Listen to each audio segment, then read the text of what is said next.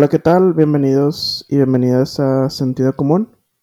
El día de hoy tenemos eh, el tema de el programa de educación a distancia de la Secretaría de Gobernación, de la Secretaría de Educación Pública en México, perdón, eh, llamado Aprende en Casa, que se implementó mayormente durante la pandemia. Eh, me acompaña mi amigo Salvador. ¿Qué tal, Solo? ¿Qué tal, Alonso? Eh, ¿qué tal a toda la gente que escucha? Y yo creo que mm, a largo plazo, después de que, y ya lo hablamos en episodios anteriores, cuando digamos que se normalice toda la situación de la pandemia, esta va a ser una de las em, aristas más grandes durante toda la pandemia, más allá del- de la evaluación al sector salud, de cómo se manejó la pandemia. Creo que esta es una de las em, segundas, eh, la segunda más importante, yo creo, en cuanto a, a qué nos dejó este, el- la pandemia aquí en México y qué efectos va a tener hacia... Sí, claro, y creo que son, son de esos temas, este, de los más, este, comentados y que no sé si han causado controversia, pero, eh, pues como sobre muchas cosas eh, concernientes a la pandemia y cómo se manejaron los gobiernos y las políticas públicas, etcétera, pues este es, creo yo, uno de esos temas donde todo mundo opina y cada quien tiene su, su particular punto de vista y pues, este, vamos a hablar sobre, sobre el tema el día de hoy.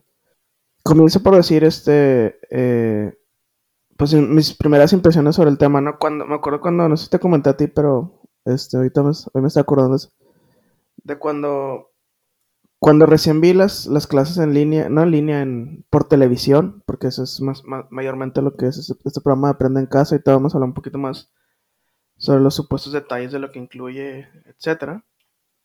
Me acuerdo que cuando lo vi en la televisión abierta mexicana, sentí así como que estaba en Rusia comunista o algo así, o sea, no sé, o sea, mi primera impresión no fue buena, o sea, dije, esto es totalitario, no sé.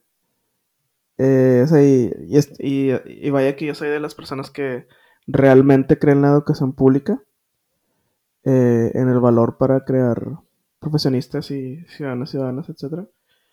Y sí creo que el Estado debe ser este, como es el rector de la educación pública, etcétera. Pero no sé, esa fue mi primera impresión. Este, después digamos que cambié un poco y te voy a mencionar sobre eso. Eh, pero pues creo que también podemos hablar de la, de la calidad de, del, del programa, eh, de las en sí clases por televisión y, y del programa de lo que incluía en general y de lo que no incluía. Salvador, ¿cuáles fueron tus, eh, tus primeras impresiones de cuando primero viste el programa y este, las clases y, y lo que incluye, etcétera? Primero que nada, o sea, como dices tú, o sea, yo, yo siempre, cuando, yo cuando lo vi, tuve un- una manera diferente de verlo, o sea, cuando, no, generalmente no veo, eh, ya no, no tengo tanta chance de ver tanta televisión y yo creo que lo, eh, o sea, sí lo hemos platicado, pero sí me tocó ver eh, pasar por lugares y donde estaban los chavos en, o sea, cambiándole la tele en algún lado y, y estaban las canales y pensé que era Plaza Sésamo para empezar, Plaza Sésamo comunista. Iba a salir un moped de Fidel. Pues, Eh, dime, pero pues Plaza, Plaza Sésamo sí tiene buena, buen presupuesto, güey, mínimo. de perdida. Eh, sí se me hizo bastante chafa, la neta. Eh, en su momento, la gente que a lo mejor nos escucha va a decir, bueno, se quejan de todo en, en específico. Sí, pero, o sea, seamos honestos. Hablamos de que muchos de los, o sea, las estadísticas, no sé cómo estaban las estadísticas y, yo creo que sería tema para, para otro, otro episodio o para discernirlo un poco más a profundo las estadísticas de diserción escolar antes de la pandemia y ahora después de la pandemia, porque realmente, o sea, si siendo honestos, ¿cuántos chavos realmente van a, la, van a la escuela en presencial y ponen atención?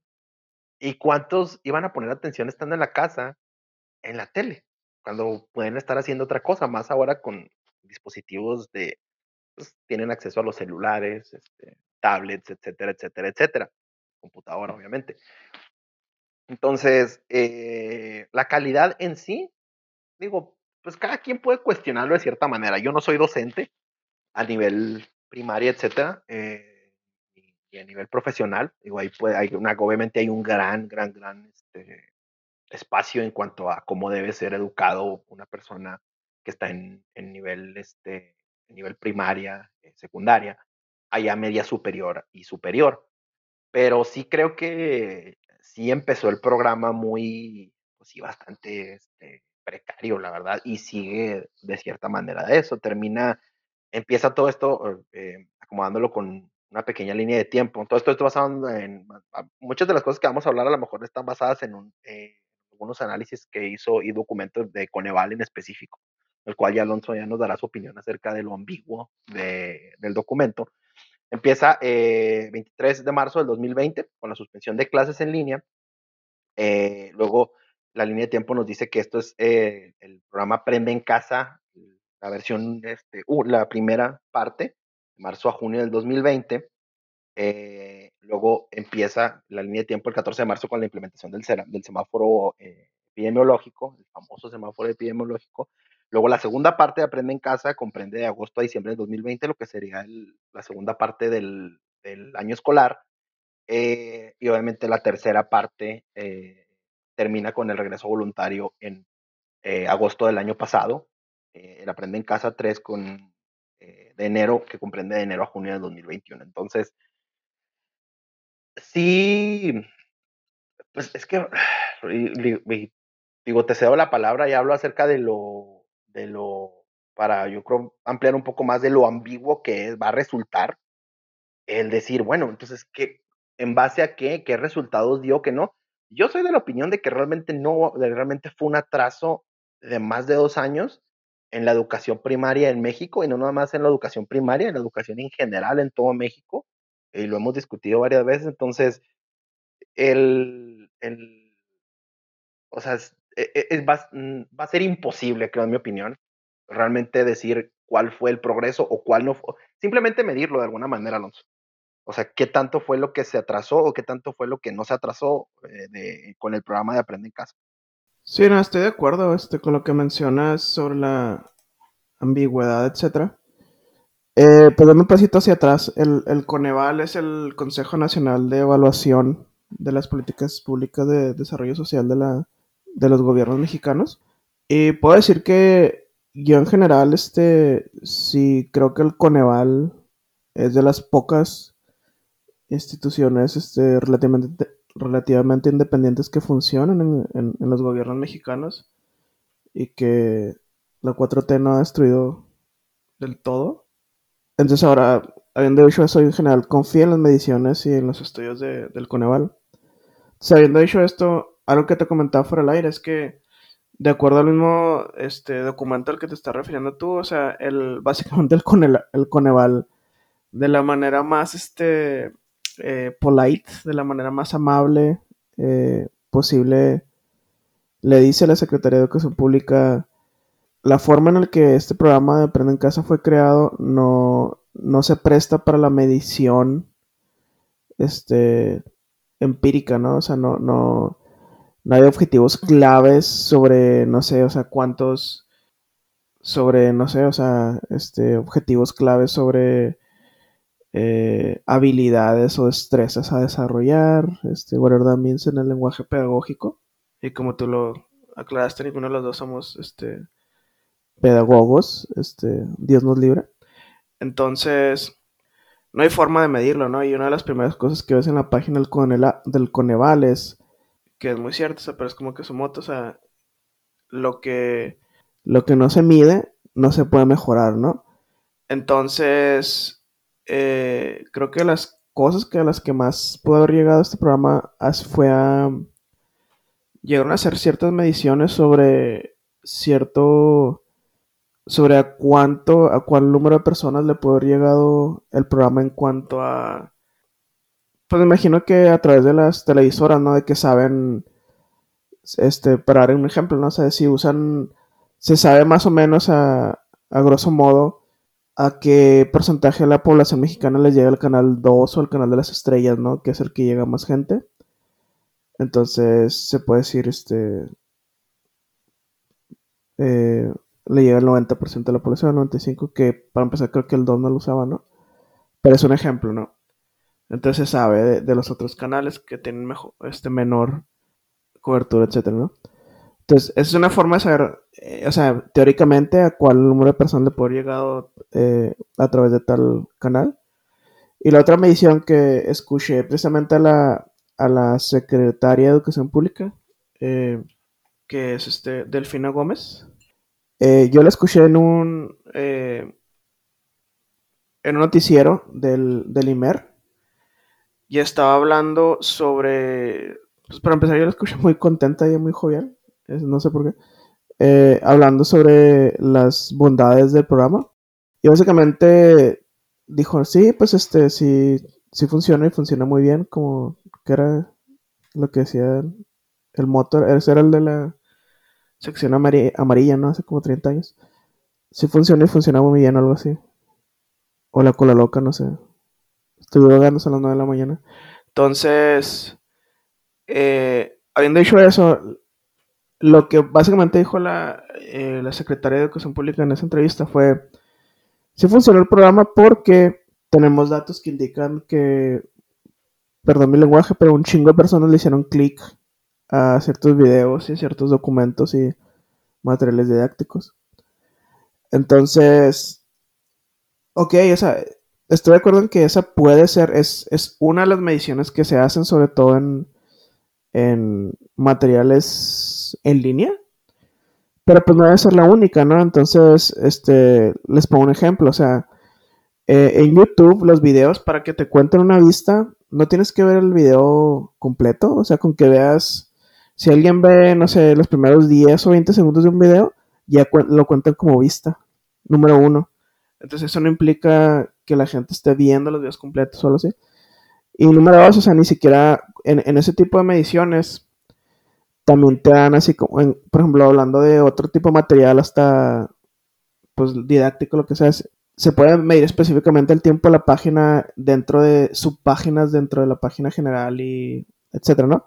Entonces pueden decir, la gente estuvo viendo en, promedio este proyecto, este folleto por 10 minutos o 5 minutos etcétera, ¿no? Entonces, por ejemplo, ella no habló de eso, ¿no? Entonces ella nada más habló de, sí, 30 millones de personas ingresaron a esta página y así como que, ¿y eso qué significa? O sea, en los tiempos de, en los tiempos de, de internet y de, y de eh, materiales este, digitales y etcétera, de esta forma, este, pues claro que la gente se va a meter, ¿no? Pero eso no significa mucho en el contexto de bueno, o sea, lo mismo de, si funciona o no, o sea, cuáles son las metas educativas que se plantearon y cómo podemos saber si, si se llegaron a esas metas o si falta o, no. Entonces, yo les doy el beneficio de la, duda. Ahorita estás hablando de, digamos, los dos semestres del 2020. Entonces, yo le doy sobre todo el beneficio de la duda en el primer semestre, ¿no? O sea, sobre todo cuando las cosas se detuvieron en el mundo en marzo, ¿no? Del, del 2020 pero, pero tuvieron todo eh, un tiempo para recomponer el programa y para incluir esas formas de medición que no lo hicieron. Ahora, viendo el material didáctico que está en, estas páginas, hay muchas cosas muy buenas realmente. O sea, yo siento que como algo extra, este, sobre todo que ya se está, volviendo y se ha vuelto a presencial mayormente, creo que estas herramientas se pueden incorporar al, aula de clase y, ayudarían mucho para las tareas, eh, etcétera y así, pero creo que pues, como dicen, el, el camino al infierno está pavimentado de buenas, de buenas intenciones, Salor. Yo creo que le diste completamente al clavo con esa última frase. Uno de los comunes, eh, de uno de los comunes denominadores que imperan en, a la hora de, de hablar del programa es eh, lo de la falta de indicadores para la evaluación. comentando, regresando un poquito a lo que hablabas. Sí, se entiende completamente el hecho de que falte eh, eh, ciertas situaciones dentro del programa porque fue algo que se hizo literalmente al calor. y, comprendo perfectamente esa situación. Realmente nadie estaba preparado para lo que se venía. Probablemente ni siquiera, o sea, a estas alturas si te pusieran una situación, si te plantearan, perdón, una situación igual, difícilmente podrías este, calcular completamente el, el, daño que va a causar a largo y corto plazo, tanto en cuestiones económicas y de salud pública y de educación. Entonces, comprendo esa situación de que tuvo que irse trabajando durante la carrera, como se le llama, eh, eh, durante el desarrollo del mismo programa, tuvo que hacérsele modificaciones, etcétera. Ok, no tengo ningún problema con eso. Pero debe de haber profesionales, quiero creer yo que hay profesionales. Si esto yo lo estoy viendo, que estoy en, ni siquiera he terminado mi, mi licenciatura y estoy familiarizado con los conceptos de diseñar, de, del diseño, de este, una política pública que no es más allá de lejos, porque mucha gente va a decirme, bueno, ¿y, cómo funcionan las políticas públicas? Bueno, no les voy a poderme explicar en cinco minutos, pero básicamente si usted estudió eh, cualquier otra cosa que tenga que ver con el manejo de, eh, de una situación, usted pone más o menos, dice, bueno, si hago esto, puede pasar esta situación y esta situación mala me puede suceder. Básicamente cuando uno se plantea una idea, eso es básicamente lo que a, a, a, grosso modo lo que es una, lo que son las famosas matrices de, de indicadores de resultados. O sea, básicamente entonces, no puedo creer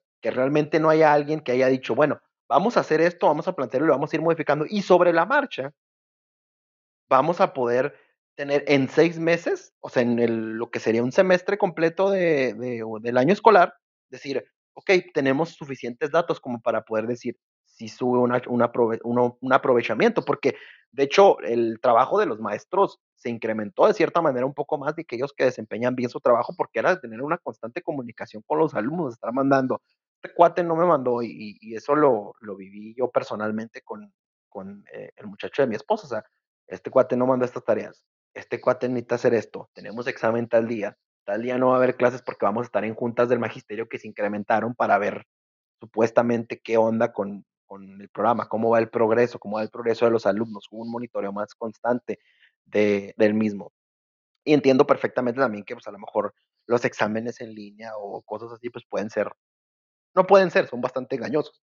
Entonces, pero hubo pie a eso, la estructura del mismo, eh, qué elementos realmente se pueden enseñar en línea y qué conceptos de plano no.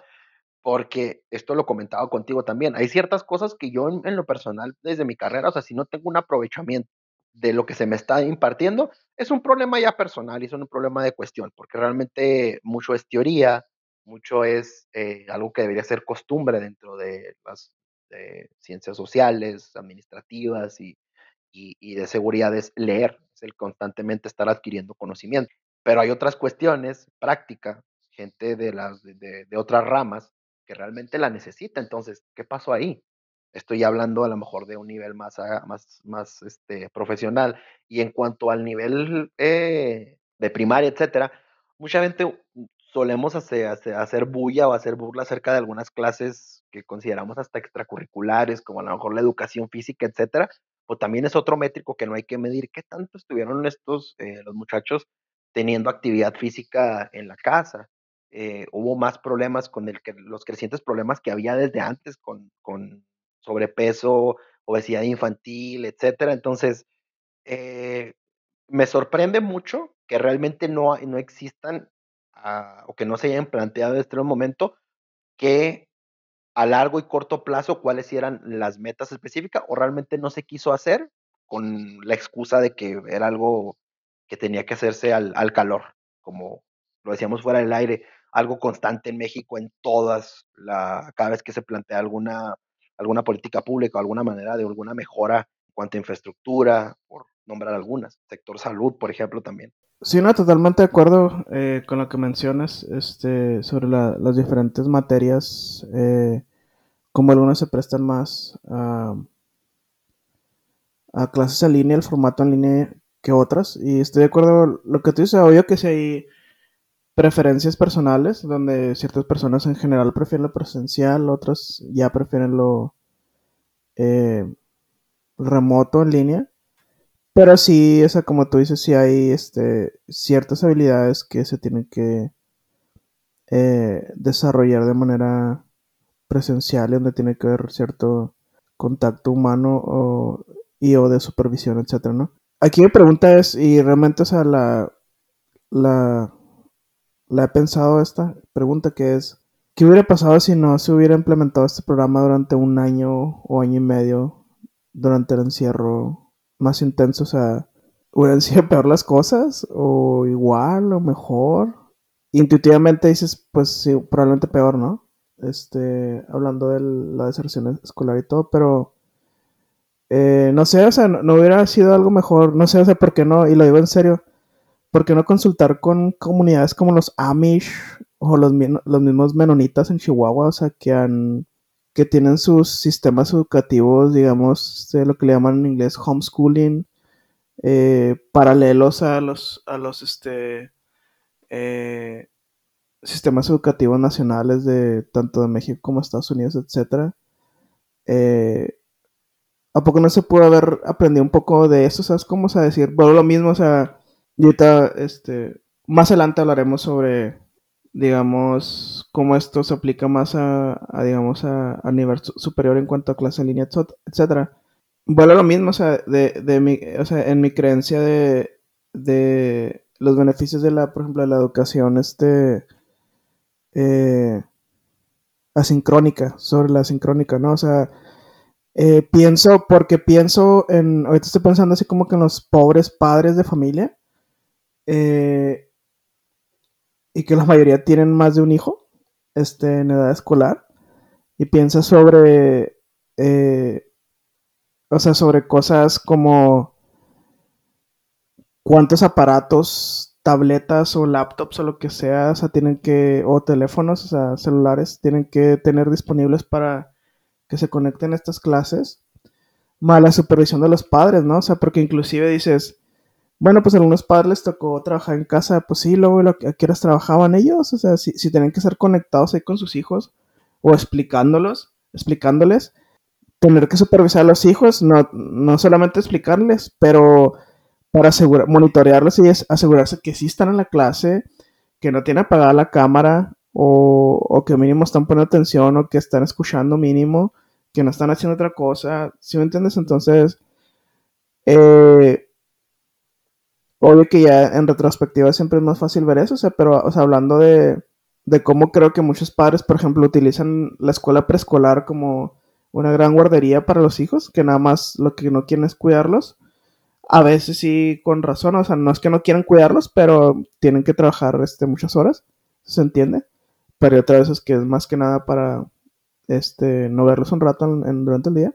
Entonces, hablando de, de, esta modalidad de clase en línea, aprenden en casa, etcétera, o sea, por eso yo digo, o sea, a lo mejor siento que se abusó un poco de esa modalidad este, sincrónica, decir, no, es que, como yo lo comentaba en nuestro primer episodio de este podcast, ¿no? O es, no digo que no haya ese tipo de conexiones este, eh, sincrónicas, pero no creo, que, no creo que se tenga por qué intentar recrear el salón de clases al 100% este, en casa en, en, ese tipo de modalidades yo creo que no hay un mejor ejemplo que, o sea, que lo que acabas de comentar. Creo que si bien desafortunadamente no, si o sea, no hay una manera de, de, de, ver esta cuestión acerca de que generalmente, ok, vamos a ponerlo como ejemplo. Yo creo que si tuviste la suerte en algún momento esto no aplica para todo el mundo, pero de que en la casa te explica, o sea, de cierta manera te explicaran algunas cosas. Yo en lo personal, mi mamá era, e, este es uno de los principales hallazgos dentro del programa, algo que ya sabíamos, de hecho, de por sí, o sea, que gran parte de los chavos que, que recibían atención para durante las clases en línea, todo el rollo, pues era por parte de la mamá. ¿Tuviste la oportunidad de, de, de aprender de cierta manera algunas otras cosas o de profundizar un poco en algunos conocimientos en los que tenías más dificultad en la casa, pues generalmente era de parte de, de tus padres. Como lo comento, no todo el mundo tiene, tuvo esa oportunidad. Ahora, si le sumas a eso todo el estrés que, que eso puede llegar a producir, que eso lo, también, o sea, tu, se tuvo la oportunidad de, yo tuve la oportunidad de verlo en muchos lugares, acerca de que llega un punto en el que te genera, como padre, yo no soy papá. Pero te genera, sí, el estrés, de ver que a lo mejor este cuate está batallando en, en esto y que solamente este encierro y el cambio a la, modalidad, a la modalidad en línea, perdón, solamente hizo que se quedara más estancado, más atrasado. Esa es otra situación también importante para medir. Y bien tú comentas, yo creo que hay varios ejemplos alrededor del mundo de de lugares que tienen, estas comunidades que tienen una manera diferente de, de aprender, que no están sujetas a los, a, los estándares de los sistemas educativos dependiendo del país en donde estén, etcétera. Entonces, como te comento, o sea, hubo oportunidad de realmente hacerlo, a pesar de que realmente era algo que estaba hecho al, para dar una respuesta inmediata de emergencia, si se quiere ver anti entrecomillado, a una situación difícil, pero sí había material, o que no digan que no había material de donde no tomar una muestra y decir, bueno, nos basamos en esto, esto ha funcionado, tomamos lo mejor, obviamente quitando los aspectos religiosos y los aspectos de qué puedo o no te puedo enseñar, y lo aplicamos a esto para tener una manera de cómo visualizar qué tan exitosa o no puede ser eh, el, el, el, hecho de tener, de, de, estar en línea. Yo, si te puedo, o sea, si te puedo ser honesto, como una opinión personal en específico, o sea, y lo dice en el documento, o sea, hay escuelas, hay escuelas que ni siquiera agua tenían, o sea, en, un principio, o sea, realmente van a tener la oportunidad de que digas tú, bueno, acceso a cómo manejar una situación de educación en línea, de educación en, televisión. Hay comunidades apartadísimas que te aseguro que no, o sea, no tuvieron acceso ni a esto, no tienen acceso ni a una educación presencial, menos a, esta situación. Entonces, o fue así como bastante como, como un dálmata, o sea, demasiadas manchas negras en, en, en, este programa, demasiados signos de interrogación de si se pudo haber hecho no mejor. Y como comentas tú, yo creo que planteando eh, esa, esa pregunta de, ¿estamos mejor? ¿Estamos igual? ¿O estamos peor de lo que estábamos antes? Esa va a ser, esa, eh, volvemos al punto en el que iniciamos, en, el comentario que hice al principio, o sea, realmente no vamos a tener una manera de cómo, de cómo, deja tú más allá de medir, o sea, realmente de ver en dónde estamos en este momento en la educación en México, una educación que ya de por sí estaba eh, atrasada y lo un comentario que nunca se me va a olvidar de que tú me hiciste acerca de que dices tú estamos como tantos años atrás en psicología en México a diferencia de, de otras partes del mundo. Eh, ahora imagínate con, con, lo demás. Sí, no, o sea, comentas cosas importantes acerca, este, o sea, los contenidos y y también sobre las la digamos este la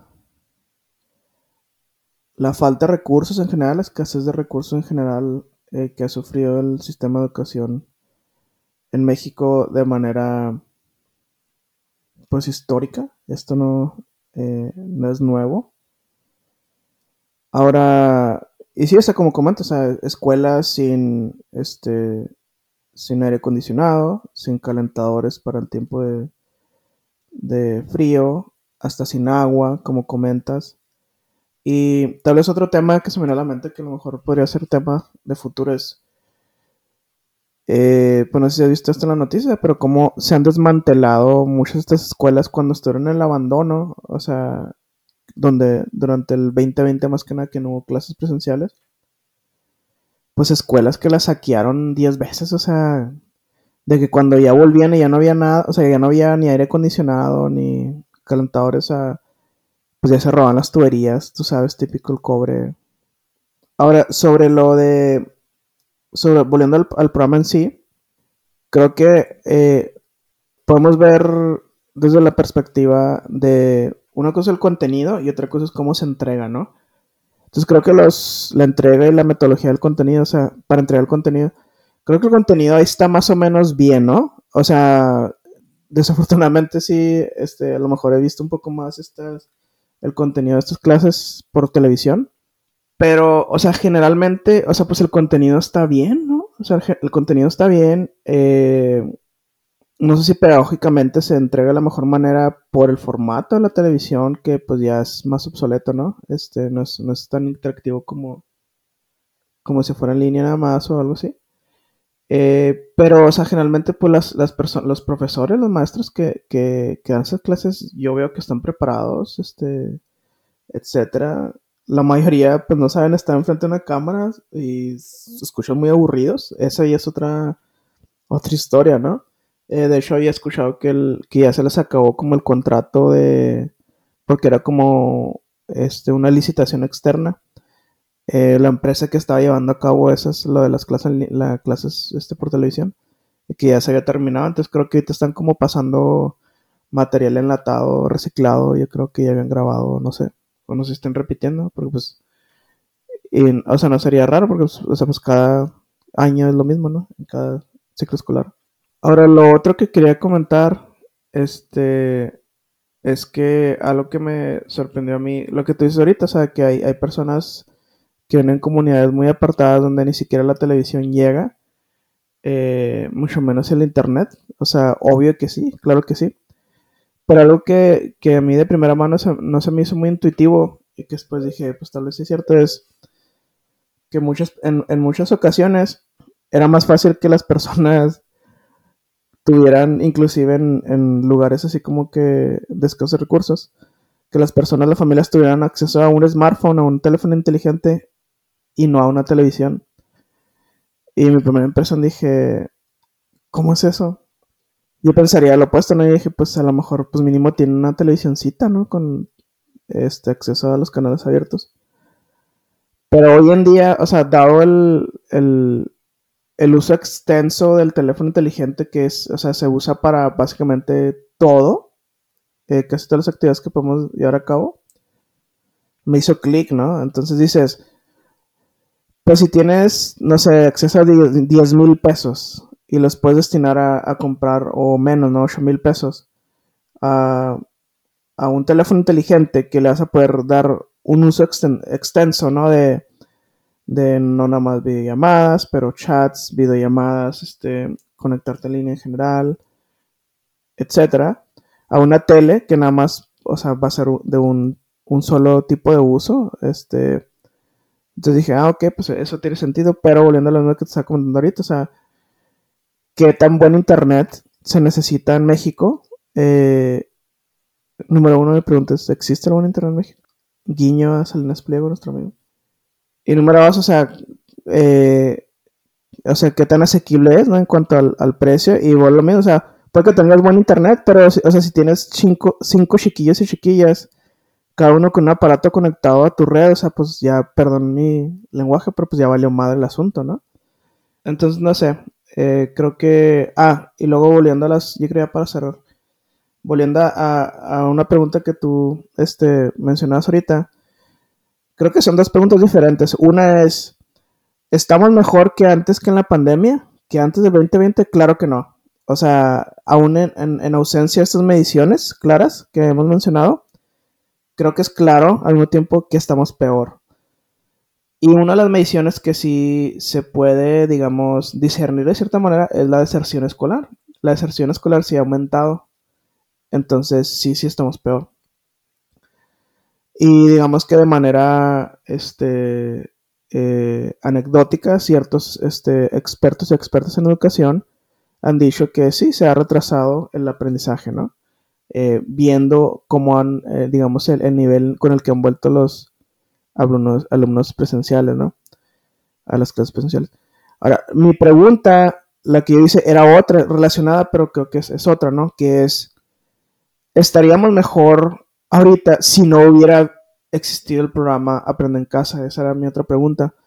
Esa yo, o sea, no sé, o sea, ese contrafactual, no creo que, que lo podamos así ver de manera tangible. Entonces, no sé si podamos responder esa pregunta, pero por eso decía, ¿no? Yo, o sea, así como que, ¿cuáles hubieran sido las alternativas? O sea, que no hubiera existido ningún programa, que se hubiera adecuado a algo como, como lo mencionamos, como ciertos grupos religiosos lo han hecho en, casa por ya bastantes años y les ha funcionado, o que se hubiera podido hacer. Creo que son mis comentarios finales. ¿Algo que tú quieras comentar, Salor, para cerrar este tema?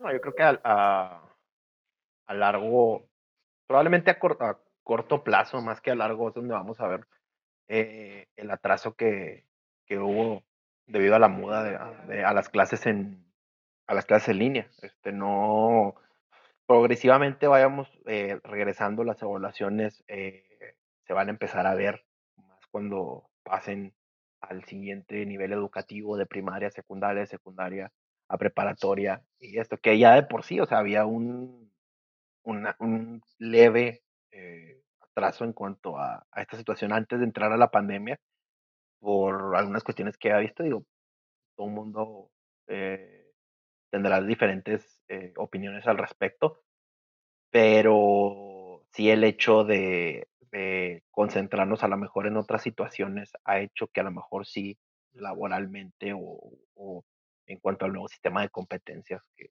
se quiere poner aquí, a lo mejor sí laboralmente eres más este, eh, apto, pero dejas de lado otro, otro tipo de situaciones que a lo mejor para algunas personas pues, no pueden ser, este, eh, no es importante, ¿verdad? a lo mejor la historia, a lo mejor la educación cívica, a lo mejor eh, las artes, etcétera, no son tan importantes, porque lo importante es hacer dinero, ¿verdad? Porque este pinche capitalismo rampante, dirían algunos cuates, pero a la vez, si eh, las conversaciones, si el tiempo de esparcimiento que pases con la gente, notas que cada vez se preocupaban menos por, por este otro tipo de situaciones. Entonces, a muy corto plazo realmente vamos a ver los resultados o negativos o positivos de, de, de la moda de las clases en línea y esperemos y que pues, no termine repercutiendo a largo plazo con la, la, la calidad de profesionistas o de, o de, o de personas,